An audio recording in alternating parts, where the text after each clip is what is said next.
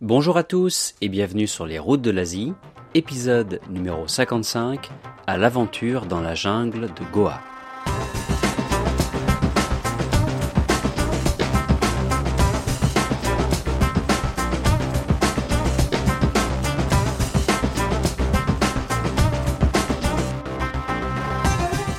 Vous êtes bien sur les routes de l'Asie, le podcast du voyage d'aventure et découverte en Asie. Mon nom est Romain Lazarotto et je suis comme à chaque fois ravi de vous retrouver pour vous présenter un nouvel épisode du podcast, le deuxième seulement de 2018. J'avoue avoir un petit peu de mal ces temps-ci à publier régulièrement, mais comme toujours je privilégie, vous le savez, la qualité avant tout. Aujourd'hui, je vous propose l'interview d'Emmanuel Ferré, que j'ai rencontré récemment chez lui à Goa en Inde, lors de mon voyage sabbatique de deux mois dans ce pays que j'aime tant. Et vous le savez aussi sans doute, à cette occasion, j'ai créé une chaîne YouTube où j'ai déjà publié 14 vidéos euh, pour vous faire suivre mes propres aventures. Donc n'hésitez pas à aller voir ça. Dans cet épisode, c'est de la véritable aventure que je vous offre, puisque Manu va partager avec vous sa passion et ses activités en lien avec la jungle de Goa. Tout un programme, vous allez le voir, et un dépaysement garanti. Alors bienvenue dans cet épisode 55, un de plus en Incredible India.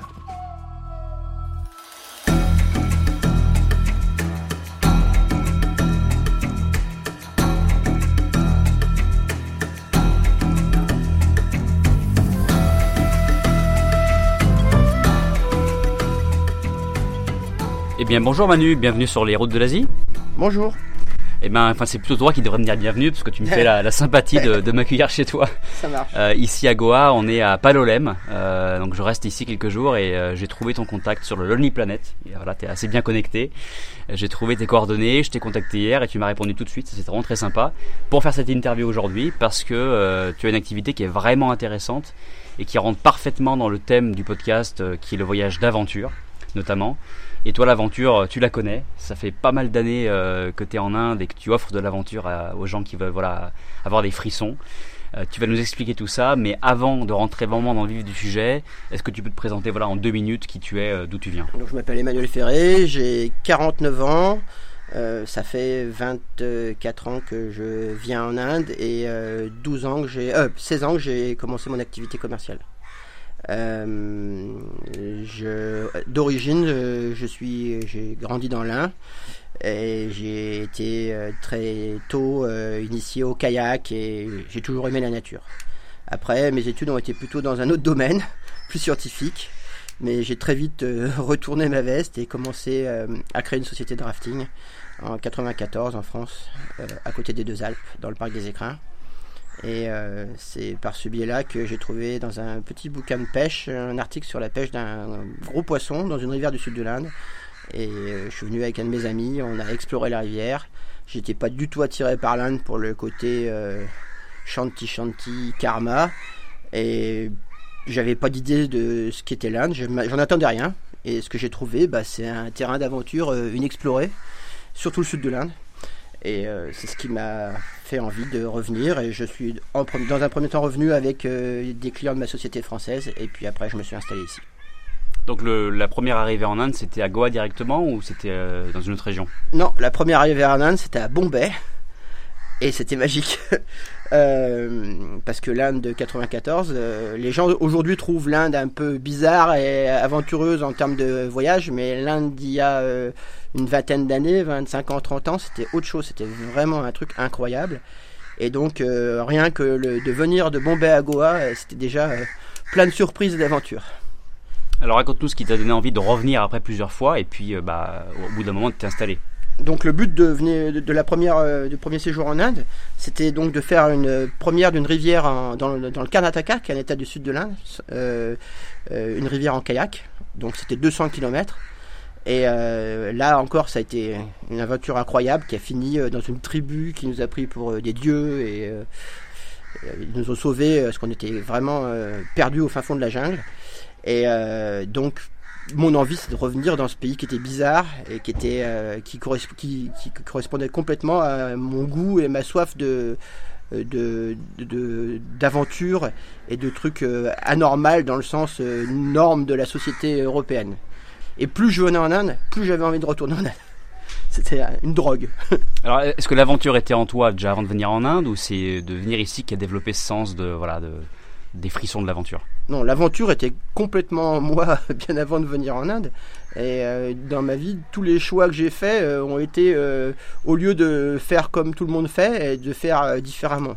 Donc depuis ma plus jeune enfance, j'ai toujours aimé l'aventure, sans parler du sport, parce que j'étais pas très sportif à l'origine, mais j'ai vraiment toujours grimpé dans les arbres, farfouillé dans les mares. Voilà, j'étais, j'étais, j'aimais l'aventure. C'était fait pour moi l'aventure. Mais après, entre le, faire et puis s'en rendre compte, bah, ça prend du temps. Et l'Inde a été un révélateur de, que, de, mon niveau de, de recherche d'aventure. Sachant que l'aventure, c'est pas seulement l'aventure euh, explorer la jungle, etc. L'aventure, c'est l'aventure de la vie aussi. Donc c'est euh, au lieu de faire quelque chose de normé, euh, un métier comme j'ai eu j'ai pu faire et qui était sympa aussi, bah non, c'était d'aller vers quelque chose de différent, une vie différente, insolite, on va dire. Et t'étais allé ailleurs en Asie ou t'as commencé avec l'Inde? Et, et, si tu n'as pas commencé avec l'Inde, qu'est-ce que tu as trouvé en Inde que tu n'as pas trouvé ailleurs? Alors j'ai commencé avec l'Inde. Euh, et après, par contre, j'ai voyagé un petit peu en Asie et euh, je suis à peu près capable de dire ce que j'ai trouvé euh, dans, dans l'Inde et que je trouve difficilement dans d'autres pays d'Asie. Il y a plusieurs choses. La première, c'est la diversité et la taille du pays qui rend possible, même encore aujourd'hui, des, explorations dans des zones qui n'ont pas été. Alors que c'est un pays très peuplé, des zones qui n'ont absolument pas été touchées par l'humain, ou très peu touchées par l'humain. Euh, la deuxième, c'est que dans beaucoup de pays d'Asie, les gens vivent du tourisme. Et donc la relation aux touristes, elle est faussée par le fait que euh, euh, pour eux, c'est une mine d'or. Ici en Inde, même si c'est un peu moins vrai à Goa, les Indiens ne vivent pas du tourisme. Ils s'en foutent un peu des touristes pour être honnête. Et donc la relation au local, elle est moins biaisée parce que c'est pas l'importance du tourisme, même s'il existe, est moins est relative. Voilà. Donc euh, la relation n'est pas forcément plus amicale, mais au moins euh, elle est vraie. Voilà. Ça c'est la deuxième, euh, deuxième raison. Et puis la raison principale, bah, c'est la jungle. C'est-à-dire que bah, l'Inde, c'est un des pays au monde où la surface de jungle, même si elle se réduit drastiquement dû à la déforestation, est importante. Et c'est vraiment la jungle coule en moi. Et c'est vraiment ce qui fait que je suis là. Le jour où il n'y a plus de jungle, je pense que il y aura plus de, je serai plus ici. Alors raconte-nous un petit peu les, premières fois, les quelques premières fois où tu t'es aventuré dans la jungle. Comment t'as procédé? Est-ce que t'es parti voilà tout seul euh, avec ton petit équipement, avec des, amis, avec voilà comment tu as Quelles ont été les premières explorations que tu as faites ici? Donc la, première, euh, la première euh, aventure dans la jungle, c'est donc cette descente en kayak de la rivière qui s'appelle la Covry River sur 200 km. Et la rivière est dans la jungle, mais le but, de, le but du, du truc, c'était la rivière. La jungle, j'en avais aucune connaissance, aucune notion. Et elle s'est imposée d'elle-même parce qu'on a rencontré euh, des éléphants, des crocodiles, euh, des léopards, euh, sans aucune préparation. Et à, y réfléchir rétrospectivement, c'était complètement fou, quoi, parce que c'était dangereux. Et voilà. La, seule chose, le seul être de la jungle pour lequel j'étais préparé, c'est les serpents. Parce que je suis fan de serpents depuis que j'ai. J'ai une photo de moi à 6 ans attrapant un serpent dans le, dans le jardin de mes parents. Et euh, j'ai eu beaucoup de serpents comme euh, nouveaux animaux de compagnie depuis très jeune. Et donc les serpents, c'était vraiment mon truc. Ça, c'était pas du tout un problème pour moi. Mais tout le restant, et eh ben, ça devait s'apprendre. Et, euh, et ben, j'ai dû l'apprendre. Et pour l'apprendre, et ben, c'est une assez longue histoire. J'ai vécu dans une tribu avec des gens tout nus. Quel nom de la tribu? Les Namen. C'est dans le Kerala, c'est dans les montagnes du Kerala. c'est très protégé maintenant. Euh, je pensais qu'ils auraient disparu et j'ai rencontré il y a deux ans une personne qui, euh, une étrangère qui avait bossé pour une NGO et qui disait qu'a priori c'était toujours là. Voilà, donc ils ont préservé un peu la tribu. Mais euh, moi j'y étais en 96-97 dans cette tribu, j'ai vécu avec eux pendant 4 mois et c'était dur, mais ça m'a permis. la communication était quasiment impossible parce que ils parlent un dialecte du Malayam qui est le langage du Kerala et euh, ça ressemble à Louis de soupe funeste, la soupe aux choux, la denrée. Donc les communications étaient réduites à des gestes, euh, à des dessins sur le sable. Mais comment tu t'es fait accepter au départ dans cette tribu, le premier contact? Bah, c'est plutôt euh, comment j'ai réussi à les rattraper à la course. Parce que, en fait, quand je suis arrivé, ils n'avaient jamais vu de blanc et ils sont tous sauvés en courant. Donc, j'ai rattrapé ceux qui couraient le moins vite, c'est-à-dire les plus vieux. Et j'avais un appareil photo numérique première édition avec des, des piles encore. Et il me restait qu'un tout petit peu de batterie parce que j'ai mis deux jours à les trouver. Ils sont vraiment au fin fond de la jungle et j'avais pas beaucoup de connaissances ou pas du tout de connaissances de la jungle. Et euh, j'ai eu le temps d'attraper le plus vieux, de lui montrer quelques vidéos et photos sur mon appareil photo numérique. Et pour eux, c'était le cinéma qui débarquait dans la tribu. Donc tout le monde, il a fait des, bruits et tout le monde est revenu. C'est euh, voilà, c'est comme ça que j'étais. Ça n'a pas été formel. euh, T'as le droit de vivre avec nous. Je me suis imposé. Je suis resté là. Et pour eux, j'étais une personne des plus impotentes un peu un, Charlie Chaplin de la jungle parce que j'avais aucune connaissance et euh, j'étais comme un éléphant dans un magasin de porcelaine. Et qu'est-ce qu'ils t'ont appris sur la jungle alors? Ils m'ont, en fait, ce qu'ils m'ont appris, c'est que je les ai copiés, c'est-à-dire que j'ai suivi les vieux. Euh, et euh, les premières choses que tu apprends, c'est à lire les chemins parce que c'est un nouveau code de la route, on va dire. C'est-à-dire que au lieu de d'avoir des panneaux routiers et des et des indications, et ben c'est des petites traces, des coupures sur les euh, arbres, des coupures sur les plantes. C'est très difficile au départ, et puis après ça devient logique et, euh, et, normal, et ça permet déjà euh, de pouvoir suivre un chemin créé par d'autres personnes. Et puis après le stade d'après, et ben c'est de pouvoir créer tes propres chemins en suivant une logique qui n'est pas la logique de l'occidental, mais la logique de la jungle. C'est une des choses qui est, qui est importante et que j'ai appris dans cette tribu, c'est que la loi de la jungle, c'est sans doute la loi qui marche le plus en Inde. C'est-à-dire que c'est pas une loi ni écrite euh, ni euh, transmise, mais sans doute transmise génétiquement, mais c'est que euh, tu n'interagis pas avec des animaux qui peuvent être potentiellement dangereux pour toi, sauf si tu as une bonne raison, qui est de te nourrir, qui est de défendre les, tiens ou te défendre toi-même. Quand tu suis cette logique-là, et eh bah, tu évites de nombreux pépins avec les animaux de la jungle. Voilà. Tu as des petites aventures à nous expliquer, euh, je sais pas, des, moments un petit peu difficiles euh, que tu as vécu dans la jungle, des animaux, des, je sais pas, des maladies, des choses comme ça. Dans cette maladie, euh, non, pas vraiment. Oui, des, ce qu'on appelle avec mes moniteurs les jungle gifts, c'est des trucs. Ça peut être des parasites, ça peut être des bactéries, ça peut être des plantes, et ça, ça gratte un peu, on va dire ça te laisse quelques souvenirs, mais bon, ça disparaît. Euh, bon, bah, quelques maladies euh, de digestion, mais rien de dramatique.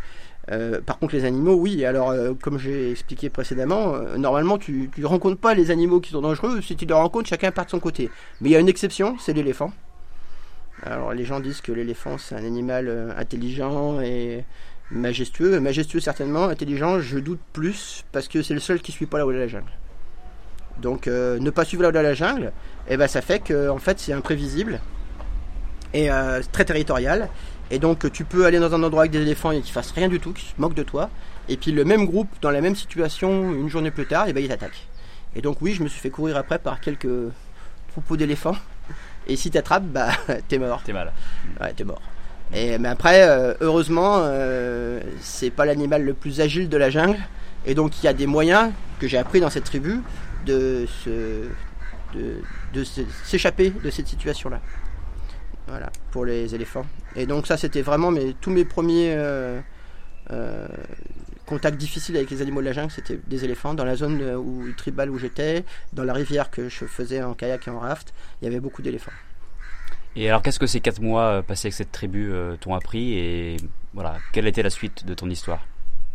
Ces quatre mois, ils m'ont appris donc à euh, lire les chemins, créer des chemins, euh, vivre et survivre dans la jungle en mangeant des choses euh, bizarres, mais pas dangereuses. C'est-à-dire que c'est l'inverse de ce qu'on voit dans Men vs Wild. on ne mange pas des animaux difficiles à attraper, mais plutôt des insectes. On, est respectueux de, des autres trucs qui vivent dans la jungle, non pas parce que euh, on n'a pas envie de les manger, mais parce que c'est difficile et que c'est un rapport entre l'énergie que tu dépenses pour avoir quelque chose à manger et l'énergie que tu reçois en mangeant. Donc euh, la tribu où je vivais, le plat principal c'était des fourmis rouges, qui sont en fait euh, ce qu'on appelle en anglais les weather ants, en, français c'est les fourmis tisranes. Donc il y en a partout, hein. c'est très commun en Asie ça fait beaucoup rigoler les gens de Goa qui sont pas du tout au courant de ça. Ça fait beaucoup rigoler mes clients pendant de nombreuses années. Euh, en pensant que c'était un truc de mytho, qu'on mangeait pas les fourmis rouges. Et un jour, Gordon Ramsay, le cuisinier le plus connu au monde, m'a sauvé mon honneur en faisant une émission spéciale en Inde qui s'appelle Ultimate Food, où il est venu manger dans une tribu du centre de l'Inde qui était différente de celle où je vivais, mais qui avait des mœurs un peu similaires, un chutney de fourmis rouges. Depuis ce moment-là, je peux toujours dire aux gens à qui je fais manger des fourmis rouges, regardez, googlez, vous trouverez ça. Bon, après, par la suite, j'ai fait des émissions où j'ai moi-même cuisiné les fourmis rouges de diverses manières, en glace, très bon, en confiture et en chutney. D'accord. Et c'est quelque chose que tu fais euh, goûter à tous tes clients ou ça dépend du feeling, on va dire? Euh, Alors, on, a, on fait souvent goûter aux clients. Euh, juste une fourmi rouge sortie de l'arbre parce qu'en fait c'est un goût très citronné qui est lié à l'acide formique. Mais c'est quand même aussi au feeling. Bah, il faut trouver déjà les fourmis rouges. Elles sont pas. On peut pas décimer les nids fourmis rouges, mais enfin une fourmi rouge retirée d'un énorme nid, c'est pas grand chose. Et on fait aussi des, des, des journées de survie dans la jungle où là c'est partie prenante c'est à dire que on, emmène les gens dans la jungle on leur montre des plantes des insectes euh, principalement euh, qui sont qui sont réellement dans la jungle donc sur notre trajet euh, on en prélève une toute petite quantité c'est-à-dire on essaye de pas détruire l'environnement mais juste de leur montrer que c'est bien là. Et euh, moi, de mon côté, j'ai sourcé euh, ces mêmes produits, mais ne venant pas de la jungle protégée, mais venant de, de, villages ou trucs comme ça. Et après, ici, on leur fait cuisiner rapidement un 4 heures junglesque, qui est composé d'une infusion à base d'une racine qui s'appelle la Dutch Cherry, qui est la salsipari indienne, euh, d'une confiture euh, rapide de fourmis rouges et euh, d'une crêpe à base d'une plante qui, ressemble au taro, qui est une variété de taro, de taro et qui, est sucrée, qui est une espèce de patate douce de la jungle. Et voilà, c'est notre, repas de notre 4 heures de survie de la jungle. Mais c'est réellement tiré de mon expérience dans la jungle et dans la tribu où j'ai vécu en particulier. Et c'est réellement quelque chose qui permet de manger dans la jungle. Et on montre aux gens de nombreuses autres euh, plantes, euh, euh, racines, insectes et même animaux, animaux qui, qu'on peut manger. D'accord. Et à quel moment tu as eu envie de partager tout ça là? Tu vas commencer à nous en parler de ce que tu proposes à tes clients. Il y a d'autres choses que tu proposes, on va en reparler. Mais à quel moment tu as eu envie voilà, de, monter cette société, donc Goa Jungle, et de faire partager toutes ces aventures à d'autres personnes? Euh, dans un premier temps, euh, très rapidement, j'ai voulu faire euh, un produit en raf sur la rivière que j'avais découvert en kayak, fait en première mondiale. Mais ça, c'était pas vraiment lié à la jungle. C'était au cœur de la jungle, clairement, vraiment au cœur de la jungle, puisqu'il n'y avait pas d'accès routier, c'était juste la rivière sur 200 km. Mais mon expérience dans cette tribu m'a permis déjà de me dire, bah voilà, ça c'est unique. et dès que c'est unique, tu as envie de, le montrer aux gens. Et puis aussi avec le temps, c'est-à-dire qu'il y a une phase euh, de ma vie ici qui a été de l'exploration pure, c'est-à-dire que euh, avant d'avoir euh, monté une société ici, et même au début de la société ici, le gros de mon activité c'était pas d'emmener des gens, mais moi d'aller explorer la jungle, en long, large et travers. Ma connaissance de la jungle du Goa, de Karnataka et plus globalement du sud de l'Inde, je pense qu'elle est relativement unique. Et au bout d'un moment, eh ben, on a envie de partager sa connaissance parce que c'est quelque chose que j'aime et que je respecte et euh, qui a tendance un peu à être euh, attaqué par l'être humain et, donc et eh ben partager ça c'est aussi essayer de protéger ça. Et, aujourd'hui l'âge arrivant enfin je suis pas bien vieux mais et ben c'est de plus en plus plus que l'activité sportive en elle-même quelque chose que, que j'aime faire. Je j'ai toujours été passionné de tout très curieux de tout par nature. Et plus le temps va plus j'ai envie de, bidouiller, des, de mélanger euh, des connaissances, on va dire, euh, euh, scientifiques ou occidentales. De, comparer ce que, ces connaissances-là avec les connaissances du terrain. Et c'est parfois très difficile parce que la littérature à ce niveau-là, parce que parce que c'est pas la passion des locaux. Les locaux, eux, ils en sont encore à c'est un, pays émergent l'Inde, donc ils veulent devenir riches avant de s'occuper de ce qu'ils ont sous le nez et qui est pourtant quelque chose d'extraordinaire. Nous faisons une petite pause dans l'interview pour que je puisse vous parler de Very Local Trip qui, vous le savez, sponsorise l'émission et qui vous propose de découvrir ou redécouvrir l'Asie sous un œil nouveau.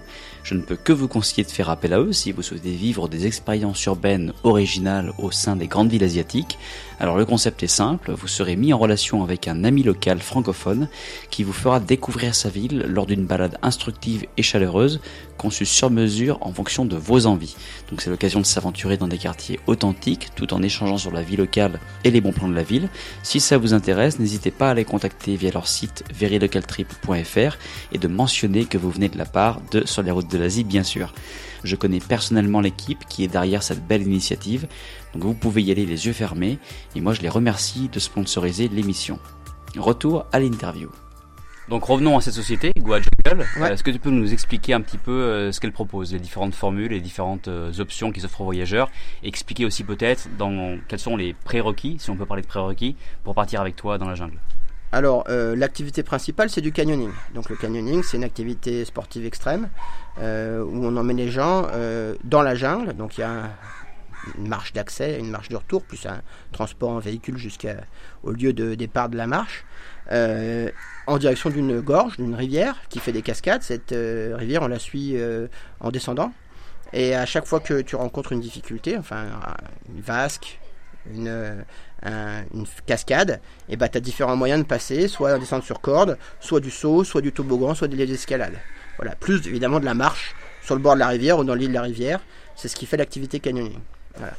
Et donc euh, son intérêt, euh, c'est que c'est frais, c'est de la fraîcheur euh, dans une jungle chaude, et que c'est un, un moyen de pénétrer la jungle qui abîme pas la jungle puisque tu crées pas un chemin, c'est la rivière le chemin, et qui te permet de voir euh, la jungle, les animaux, en plus d'être un sport euh, plaisir. Voilà. Si tu prends l'activité canyoning dans un environnement euh, plus neutre ou plus européen, eh ben, c'est l'activité qui prime. Ici, c'est aussi une manière de partager notre, ma passion, notre passion avec mes moniteurs pour le- l'environnement dans lequel on est et d'essayer de montrer aux gens ce qu'il en est. Donc ça, c'est notre première activité, canyoning. Après, on fait aussi un petit peu de trekking, toujours avec euh, un aspect sportif, c'est-à-dire qu'on fait pas de euh, visite euh, des oiseaux et des petits chemins. Il y a toujours une partie physique qui est importante. Et enfin, on fait des, des, de survie où on apprend justement aux gens, on transmet notre connaissance de, de comment survivre dans la jungle, dans le respect de, de l'environnement et en mettant, en, mettant l'être humain à sa juste place dans un univers qui peut être parfois hostile. Euh, donc toutes ces activités-là nécessitent euh, au moins que les personnes qui viennent avec nous aient une certaine euh, bagage physique, c'est-à-dire qu'on peut pas prendre des personnes qui sont qui sont pas qui sont pas un minimum sportives. Et puis pour l'activité canyoning, par exemple, bah, il faut sauter un minimum de hauteur selon les tripes. Il faut faire du rappel. Il faut d'avoir, si c'est des tripes pas d'initiation, il faut déjà avoir une réelle connaissance de l'activité.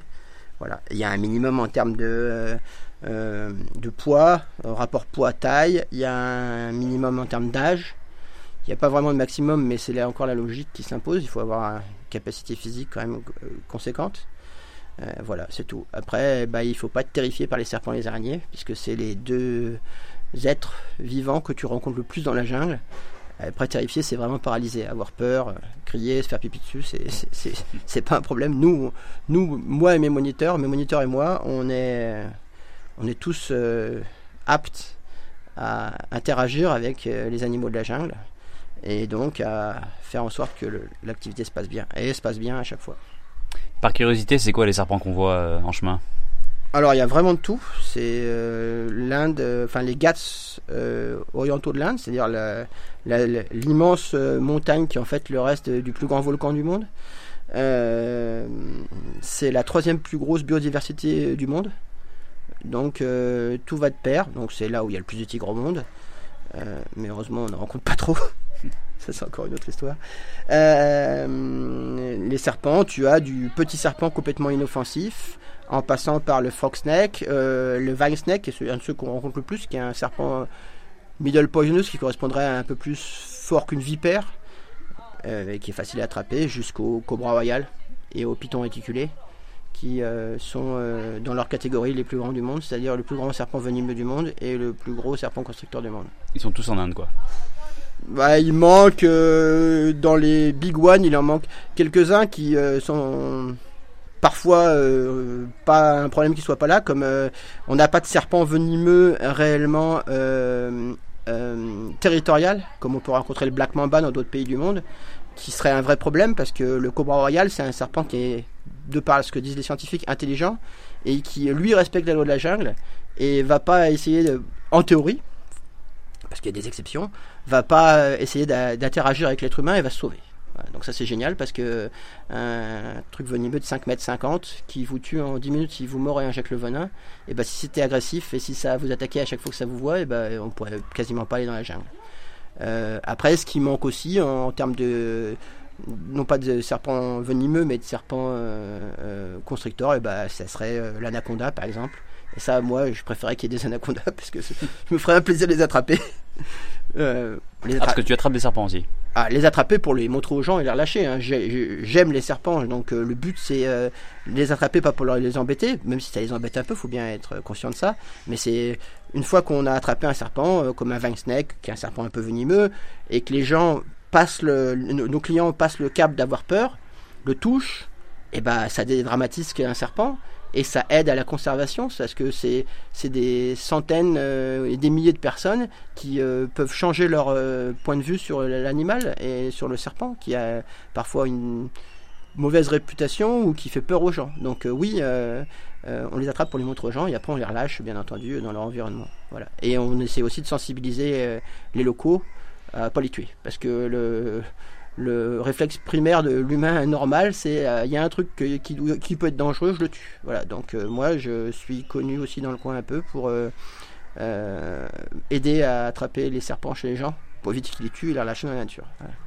C'est une belle démarche, effectivement, quelques personnes à la fois, mais éduquer les gens et les sensibiliser, je pense que c'est un beau message. Tu parlais des tigres il y a deux minutes tu dis on n'en voit pas souvent. Et évidemment, le tigre est en voie de disparition malheureusement. Il n'en reste plus beaucoup sur la planète. Mais est-ce que tu en as vu toi? Euh, Deux fois. Une fois vraiment furtive et puis une fois euh, tout seul. Avec ma machette et mon bout de bois en haut d'une montagne. Et un gentil mâle de 198 kg euh, a débarqué à 5 mètres de moi. Et là, j'ai vu mes limites en termes de bravoure. C'est-à-dire que la théorie que j'ai appris dans cette, dans cette tribu où j'ai vécu, c'est que tu dois faire face au tigre et l'attaquer l'attaquer pas pour le tuer, hein, parce que tu n'y arriveras pas, mais euh, lui montrer que tu n'as pas peur. Si tu te sauves, si tu, cours, parce que tu as le réflexe normal de te dire que c'est un gros prédateur et que tu n'as aucune capacité de, de t'en sortir, et ben ça déclenche le réflexe de prédation et il te bouffe. Et t'es mort. Et non. T'as fait ça? T'as foncé sur lui? Euh, Et bah ma tête a dit à mon corps attaque, et mon corps a dit à ma tête, et bah je me suis pisé dessus. Mais j'ai quand même fait face et j'ai fait un cri de la jungle. C'est un, cri à mi-chemin entre euh, George of the Jungle et euh, Tarzan. Euh, pour dire qu'on utilise à chaque fois qu'on dans la jungle, il faut vivre de modestie et tant que tu ne vois pas quelque chose, tu sais pas ce que c'est. Si tu sais ce que c'est, ça arrive que j'ai des guides qui soient un petit peu euh, et qui disent aux gens bah voilà je sais ce que c'est. Bah non tu sais pas ce que c'est si tu le vois pas réellement. Donc euh, pour éviter une rencontre qui peut être désagréable mutuellement pour l'animal et pour toi tu dois lui euh, signifier que tu es humain et que tu es là juste pour dire que tu es humain et que tu veux pas d'interaction.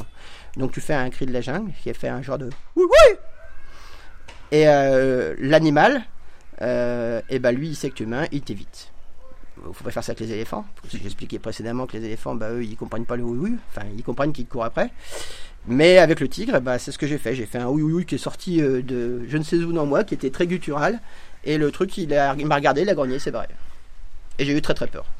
Et euh, alors que je, vraiment, j'ai comme un GPS et une boussole dans ma tête, je me perds jamais. Bah là, je me suis un peu perdu, un peu beaucoup perdu.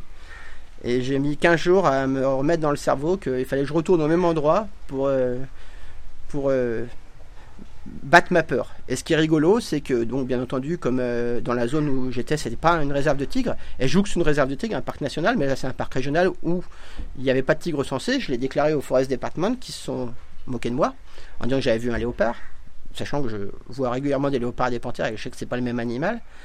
Et euh, donc, ils ont rigolé bassement. Mais le tigre, lui, il était bien là. Et euh, dans le coin où je l'ai rencontré, plus bas euh, dans la montagne, il y avait un petit village qui était vraiment isolé dans la jungle, qui avait des vaches, et il a bouffé toutes les vaches. Donc ils ont mis une trappe, ils l'ont attrapé. C'est un mal de 198 kg. C'est ça que tu sais, oui. Est-ce qu'ils l'ont pesé? Ils l'ont mis dans un camion, ils ont fait 150 km. par la route et l'ont relâché à 3 km à vol d'oiseau de là où je l'avais rencontré, dans la réserve de tigres de Dandelianchi, Noji.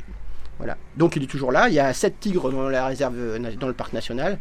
Et euh, même si euh, Goa euh, est pas leur cœur de, de, comment dire, de territoire, parce que c'est périphérique, et eh ben au milieu de la jungle, ils, voient, ils mettent pas une patte à Goa, ils se disent voilà, là c'est Goa. Et la limite entre Goa et le Karnataka, c'est une petite rivière qui a un canyon qui s'appelle le Cœur. Donc voilà, ça peut arriver. Après, le, tigre complètement suit la loi de la jungle et évite l'interaction avec les humains parce que malheureusement, bah, euh, euh, même si c'est des réserves, bah, il y a du braconnage et que dans sa mémoire de l'espèce, il doit savoir que le truc avec deux pattes et un truc dans les mains un peu long, bah, ça peut le tuer. Voilà. Hmm. Et donc, euh, et il y en a qui les. Enfin, même si c'est protégé par le Forest Department, c'est tellement grand et tellement difficile à protéger. Et qu'il y a du braconnage, ça c'est clair.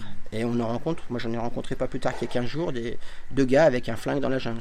Et le oui, il sert aussi à éviter de se faire tirer dessus en se faisant prendre par un, pour un facochère euh, géant, par un indien en goguette avec son fusil des années 50 euh, dans la jungle.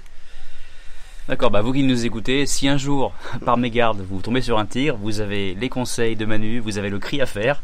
Donc franchement, vous êtes, vous êtes paré. Je vous le souhaite pas, hein, parce que ça n'a pas l'air d'être très rigolo. Je pense qu'avec le recul, peut-être que tu vois ça comme un moment fort de ta vie, mais je sais pas si tu étais euh, très très fier sur le moment. En tout cas, merci pour, pour nous partager ce moment d'aventure que tu as vécu. Euh, revenons un petit peu sur Goa, parce que là, on, parle de tout ça. depuis le début, on est à Goa. Enfin, non, on était au Kerala au début, après on était à Goa. Karnataka. Karnataka, pardon. Kerala, Karnataka. voilà, Kerala, Karnataka, mais ça reste le, la partie sud de l'Inde. Mm. Euh, et, tu as parlé de ces Ghats occidentaux, donc qui, qui sont sur le, voilà, toute la partie sud de l'Inde, qui descendent voilà, de pas mal au nord, en fait, centre, centre euh, jusqu'au sud. Et, et c'est donc les restes de ce vieux volcan, je crois, de dizaines ou centaines de millions d'années, je ne sais pas exactement, mais c'est très très historique. Euh, comment cette topographie a façonné, enfin ces paysages dont tu as parlé, les canyons, les rivières, etc. Qu'est-ce qui font qu'ils ont un aspect unique dans cette région de l'Inde en particulier par rapport à d'autres régions où tu serais allé? Alors, euh, donc les Ghats, en fait, c'est un plateau central, c'est une immense chaîne volcanique très ancienne, c'est une des plus vieilles chaînes volcaniques du monde.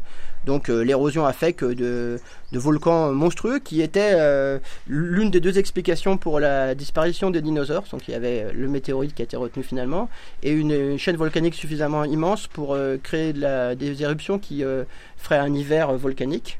Donc c'est le seul endroit au monde où c'était possible, c'était ici. Mais c'est pas ce qui a été retenu, même si ça a sans doute participé à, à, des périodes euh, plutôt glaciaires euh, sur notre planète.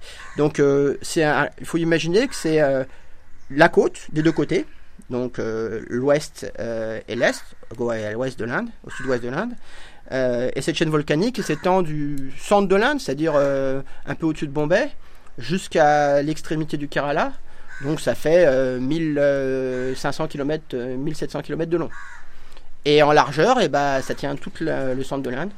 Donc, sauf les deux côtes. Donc, euh, bah, au sud, c'est très petit parce que c'est une pointe. Et euh, au centre, ça peut faire jusqu'à 600 km, 700 km de large. Et donc, bah, ça, ça collecte les pluies, puisque l'Inde est sous un régime euh, tropical, hein, le sud de l'Inde, le mousson. Et, la jungle s'est installée sur cette chaîne volcanique. Et la jungle, c'est une éponge. Donc, on a un plateau, une éponge. Et l'éponge, elle absorbe la pluie de la mousson. Et puis après, elle la régurgite. Euh, c'est ce qui fait euh, les rivières. Et ces rivières, eh ben, elles tracent leur euh, chemin par un, réseau de rivières depuis le centre jusqu'aux côtes. Et donc, les endroits où les Ghats, donc les, montagnes sont près de la côte, eh ben, ça donne un, paysage un peu similaire, on va dire, à la Corse, si on veut voir peut-être un peu moins haut en rapport distance-hauteur. Donc très vite des montagnes, et donc de l'eau qui arrive de cette montagne et qui veut aller vers la mer, et donc ça fait des, ça fait des gorges. Ces gorges et des canyons, c'est notre activité principale. Voilà. Et euh, la particularité euh, par rapport à ce qu'on peut trouver en Occident, eh ben, c'est justement euh, la présence de la jungle et aussi par rapport au canyoning en lui-même, le fait que c'est volcanique limite l'érosion. Donc c'est plus des vasques que des toboggans. Il y a peu de, il y a peu de toboggans. Et qu'est-ce qui a fait que tu t'es fixé à Goa? Puisque voilà, les Ghats parcourent une très grande distance en Inde. Il y a d'autres États, bien sûr, où, ils sont présents. Pourquoi tu t'es fixé à Goa après toutes ces années? Alors, euh, il y a une raison euh, technico-tactique. C'est euh, le fait que à Goa, et particulièrement là où on est, c'est-à-dire au sud de Goa, à Palolem, les montagnes et la jungle sont très proches de la côte. Parce que c'est bien beau de, vouloir habiter dans le Kerala à Cochin, Mais si on veut aller dans les, dans les montagnes, et bah, c'est 3-4 heures de route. Sachant que la route en Inde, c'est pas la route en Europe. Donc euh, ici à Goa, le réseau routier est pas mal, mais euh, très vite on passe de routes praticables à des jeep roads, des chemins de terre. Donc la, la, rapidité d'accès, elle, elle, est, pas grande. C'est la, la, vitesse moyenne sur la route en Inde, c'est 40-50 km/h.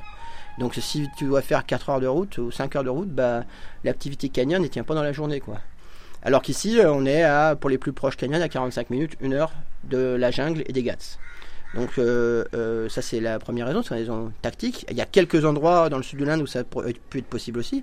La deuxième raison, bah, c'est Goa euh, en termes de d'État en lui-même, c'est l'État le plus touristique d'Inde. Ça attire les étrangers, mais aussi les Indiens, et donc ça fait un réservoir de clientèle. donc c'est plus facile d'avoir des gens et de leur proposer une activité que de devoir aller faire venir les gens à un endroit particulier paumé au milieu nulle part pour faire l'activité. Et la troisième raison, bah, c'est que même si euh, la jungle coule en moi et que je suis fan de jungle et que je peux pas envisager de vivre sans la jungle, et eh bah, euh, j'ai aussi envie, euh, en étant un bon français, d'avoir bien à manger et, et aussi d'avoir la possibilité d'avoir des amis qui viennent me voir, d'avoir des amis locaux, etc. Et ça, si tu habites au fin fond de la jungle, bah, c'est limité quand même. Alors que là, à Goa, eh bah, c'est, il y a des services qui sont pas occidentaux, mais si demain j'ai envie d'aller manger une pizza, bah, il y a des bonnes pizzerias. Si j'ai envie d'aller faire un resto un peu gastro, bah, c'est quand même possible. Euh, si je veux avoir internet, bah, c'est partiellement possible. Merci pour mon fournisseur d'accès qui fait vraiment n'importe quoi. Euh, voilà, il y a, la communication, même si c'est pas transcendant. Il y a des routes, il y a des, magasins. Il ne faut pas s'imaginer que c'est la Côte d'Azur et qu'il y a un supermarché Carrefour au coin de la route. Hein, mais, euh, mais voilà, c'est, euh, ça reste, ça reste un endroit où vivre un peu à l'occidental est faisable. Alors qu'au milieu de la jungle, bah, là, c'est plus possible de vivre à l'occidental. Ou alors, c'est très compliqué et très cher. C'est marrant, t'as pas cité une seule fois la plage aussi. Parce que je me suis dit, euh, on est quand même pas mal ici aussi. Moi, ça fait euh, quelques jours que je suis à Goa. Au début, j'étais dans le nord, là, vers Anjuna, Vagator, que j'ai pas forcément aimé, pour être franc. Je trouvais que c'était trop. Je sais pas, le, l'ambiance était pas extraordinaire, mais le sud, là. Voilà, techno, ouais. Euh, l'ancien quartier hippie un peu. Mais, mais ici, je trouve que c'est d'un calme et, les plages sont beaucoup plus belles aussi, je trouve. toi, là, t'es à quoi? Un kilomètre, un kilomètre et demi de la plage, de Palolem 600 mètres. 600 mètres, voilà, même moins que ça. C'est aussi sympa, quoi.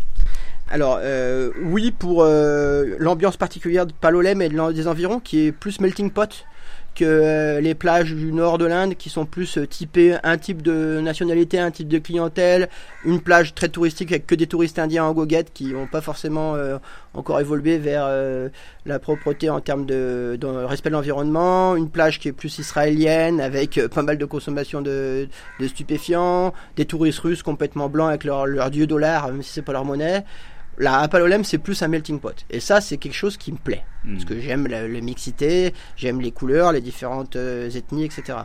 Euh, après, pour être honnête, le Palolem euh, de 94-95, qui était un petit paradis sur Terre, et eh ben, c'est fini. Il y a quand même une, construction un peu anarchique n'est pas forcément très, comment dire, organisée, pour pas dire pire, c'est-à-dire très légal.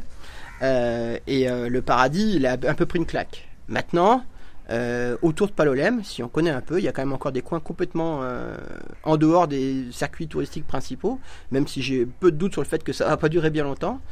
Des zones côtières rocheuses comme euh, Cabo de Rama, etc., qui sont vraiment géniales.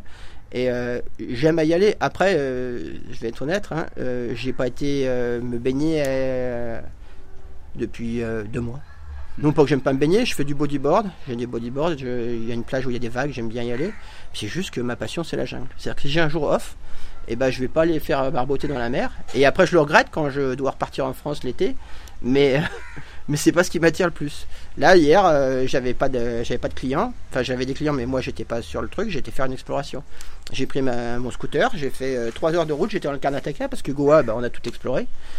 Euh, dans des zones où je suis pas forcément le bienvenu Euh, pour y explorer, parce que c'est des réserves de tigres et qu'il faut normalement montrer pas de blanche, mais bon, par des petits chemins, on, arrive à passer un peu euh, à gauche à droite, voir, euh, trouver des, nouveaux canyons, comprendre ce que c'est ma passion, où va quoi, où vont les chemins. Donc dès qu'il y a un chemin, bah, j'ai qu'une envie, c'est de le suivre et aller voir où ça va.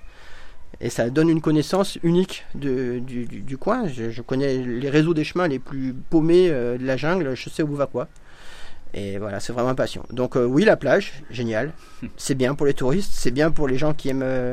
mais moi, c'est ma passion, c'est la jungle. Donc j'y vais de temps en temps, je vais me barboter de temps en temps dans la mer. S'il n'y a rien à faire, pas de bodyboard, bah, je m'embête très vite. S'il y a des sauts, des trucs comme ça, et eh bah, j'ai pas la plage tranquille, on va dire.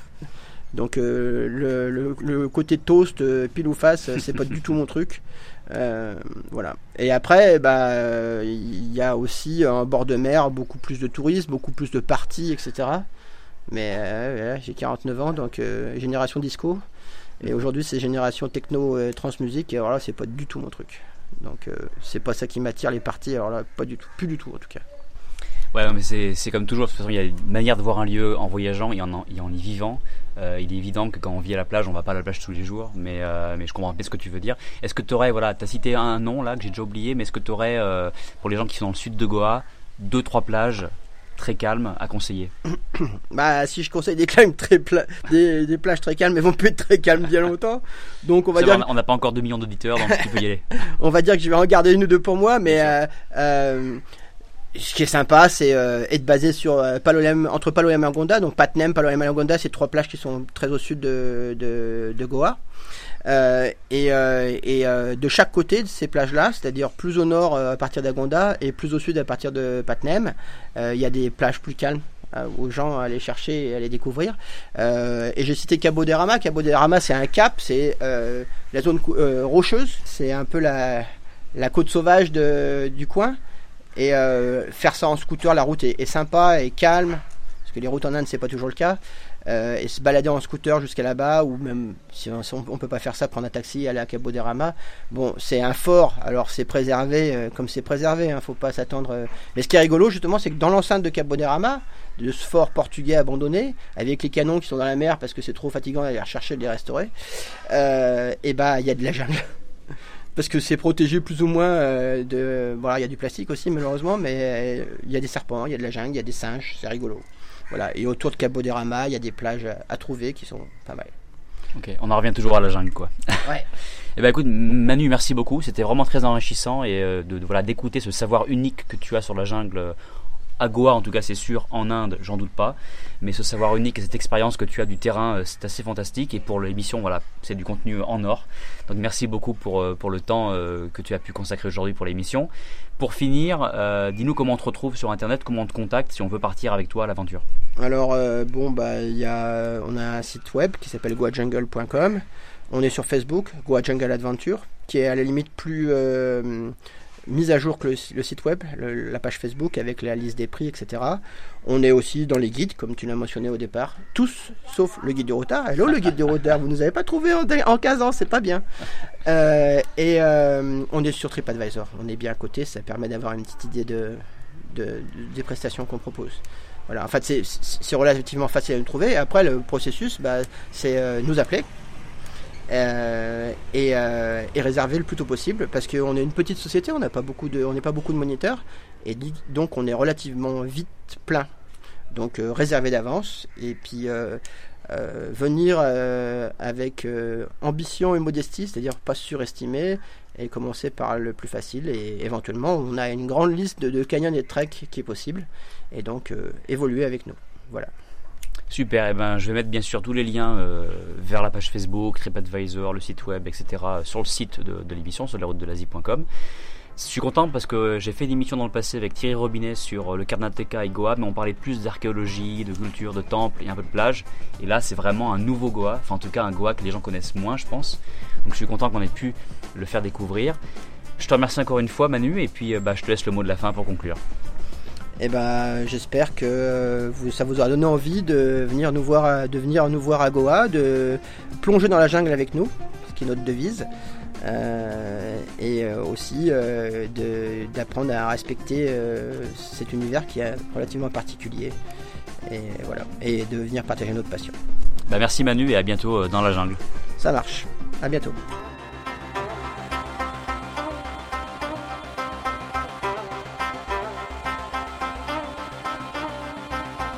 Nous voilà au bout de cette interview avec Manu, j'espère que ça vous aura plu et inspiré à mettre un pied dans la jungle de Goa, n'importe quelle autre jungle en Inde ou en Asie d'ailleurs. Si vous aimez l'aventure, eh bien je crois que vous n'avez pas le choix.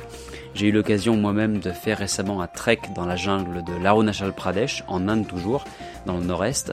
Rappelez-vous, on en parlait avec Thierry Robinet dans l'épisode 49. Et vous pouvez aussi aller voir ça sur ma chaîne YouTube, puisque j'en ai fait une vidéo. En tout cas, cela a été le septième épisode déjà sur l'Inde dans le podcast. N'hésitez pas à aller écouter les autres si vous les avez manqués. Pour ce faire, vous pouvez simplement vous rendre sur le site web, sur lesroutesdelasie.com slash Inde, ou aller piocher dans l'historique des épisodes dans votre application de podcast. Toujours sur le site, vous trouverez les liens vers le site web et la page Facebook de l'agence de Manu, Goa Jungle, qui vous permettra de le contacter pour planifier une aventure, en saison bien sûr, c'est-à-dire entre octobre et mars. Tout ça se trouve sur sur lesroutesdelasie.com slash 55. Pendant que vous y êtes, n'hésitez pas à me laisser un commentaire sur le média de votre choix, la page Facebook, le site web ou encore mieux sur la page iTunes du podcast. Je le répète à chaque fois, mais c'est vrai que c'est la meilleure façon de me récompenser si vous aimez ce que je fais. Ça vous prendra deux minutes et aidera énormément à faire connaître l'émission, en plus de me faire très plaisir. Aujourd'hui, j'aimerais citer Kidam0 qui a mis 5 étoiles sur iTunes en disant Voyager en travaillant, quel plaisir de redécouvrir ce podcast. Je n'avais plus le temps de l'écouter, mais je m'y replonge avec bonheur. Il faut continuer. Fin du commentaire. Merci beaucoup à toi pour ce commentaire. Oui, je continue le podcast, même si des fois je suis un petit peu long à publier. Je ne l'oublie pas et ton mot est un excellent rappel. Pour prolonger le plaisir après l'écoute de ce podcast, eh bien pourquoi ne pas aller visionner les vidéos que j'ai publiées sur YouTube et les clichés que je partage de temps à autre sur mon tout nouveau compte Instagram à propos de mes propres voyages. En ce moment, une série sur l'Inde, justement, puisque j'y ai passé euh, deux mois récemment. Autant vous dire que j'ai pas mal de choses à vous montrer. J'ai aussi un certain nombre d'interviews pour le podcast à planifier et à publier. Donc restez bien connectés. Je vous prépare du très bon contenu à venir. D'ici là, comme toujours, merci pour votre écoute et excellent voyage en Asie.